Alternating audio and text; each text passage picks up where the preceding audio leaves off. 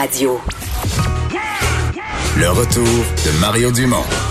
Pour nous rejoindre en studio. Studio à commercial cube.radio. Appelez ou textez 187 Cube Radio. 1877 827 2346. Vous entendez à répétition que l'avenir de notre système de santé passe par des contributions plus variées de toute une variété d'intervenants, etc., euh, dont les plus souvent nommés sont probablement les infirmières praticiennes, les super infirmières.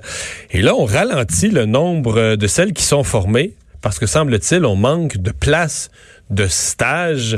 Euh, on va en discuter tout de suite avec Christine de la Liberté, la présidente de l'Association des infirmières praticiennes spécialisées du Québec. Bonjour. Oui, bonjour. Euh, c'est difficile à, à, comprendre pour le public comme, euh, comme nouvelle. Pourquoi on manque de stage, de place? En fait, il y a plus, il y a plus de facteurs que juste les locaux, je pense. Il y a, tu sais, on veut une croissance rapide du nombre d'infirmières praticiennes disponibles, puis on va, on veut quatre fois plus d'infirmières praticiennes qu'on a déjà. Donc, c'est certain qu'il y a les locaux, mais il y a aussi les superviseurs, il y a aussi les dossiers des étudiants qui se qualifient ou non. Euh, il y a plusieurs enjeux, là, vraiment. Puis l'autre chose aussi, c'est faut qu'il y ait un moment pour établir la collaboration avec les milieux pour ouvrir des nouveaux milieux de stage. Donc, euh, c'est plusieurs facteurs qui sont impliqués là, mais on voit vraiment là que les universités que les collaborateurs travaillent à des solutions. Euh, mais c'est certain que dans l'évolution rapide de tout ça, euh, les milieux de stage sont, il en manque un peu, mais voyez-vous, cette année, selon les milieux, il y a des endroits qui ont réussi à combler, là, euh, toutes les, tous les étudiants sont placés euh, pour le, le stage d'hiver 2020. Donc, c'est juste qu'il faut vraiment, là, potentialiser les interventions pour s'assurer que l'année prochaine, puis le rythme va suivre justement pour avoir les 2000 infirmières praticiennes comme prévu là d'ici 2024-25. Je, je vais vous la poser. Vous me parlez des 2000 en 2024-25. Est-ce que c'est encore réaliste? Ben, ça peut être réaliste, mais c'est certain qu'il va falloir mettre la main à la pâte encore plus. Là, on est dans les moments où les premiers jalons se sont mis en place pour faire bouger euh, justement les différents milieux là, pour prendre des nouvelles stagiaires. Mais c'est certain qu'il faut quand même se mettre en tête qu'il faut trouver d'autres solutions peut-être aussi si les locaux sont toujours problématiques. Mais le fait de travailler en collaboration ensemble, autant les universités que les, différentes instances qui sont impliquées, là, tu sais, je pense euh, au ministère dans l'accompagnement qu'il peut faire par rapport à ça ou euh, aux infirmières praticiennes en soi, les médecins euh, qui sont en place, c'est ça qui va faire la différence. Donc, je pense que c'est on a toujours dit ça, hein, c'est la collaboration entre nous autres qui est le plus important. Mais ce qui est important aussi, c'est de ne pas perdre la, la, la, qualité de la formation dans les objectifs. Ça, ça on le comprend bien. Ouais, mais vous, vous me confirmez là, que, par exemple, le, ce qu'on a dans le devoir ce matin, que la faculté, l'Université de Montréal, la faculté des, des sciences infirmières, a, a, réduit le nombre de personnes, d'étudiantes admises dans ce, ce programme-là parce qu'on manquait de stages, là. En fait, euh, je peux pas voir pour leur milieu en particulier, mais oui, je sais que ça peut arriver effectivement qu'on a limité le nombre d'étudiants. Habituellement, ce, qui, ce que les universités font, c'est qu'ils s'assurent d'avoir le nombre de Ouais. milieux de stage pour faire les admissions. Parce que c'est quand même des petits nombres. On dit, par exemple, le, devoir dit, euh, on a limité à 23 plutôt que 30. On est, dire, pour les gens qui nous écoutent, on n'est pas dans les centaines et les centaines qu'on formerait par année. C'est des, des petits nombres quand même.